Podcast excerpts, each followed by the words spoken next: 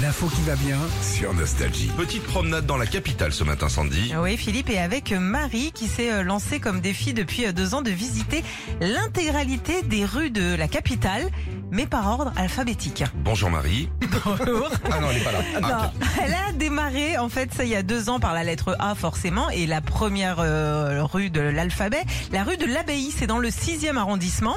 Ok, donc elle partage euh, plein de photos, plein d'anecdotes, plein d'histoires sur ses rues, sur son compte euh, Facebook et Twitter qui s'appelle Mon Paris alphabétique, c'est hyper sympa.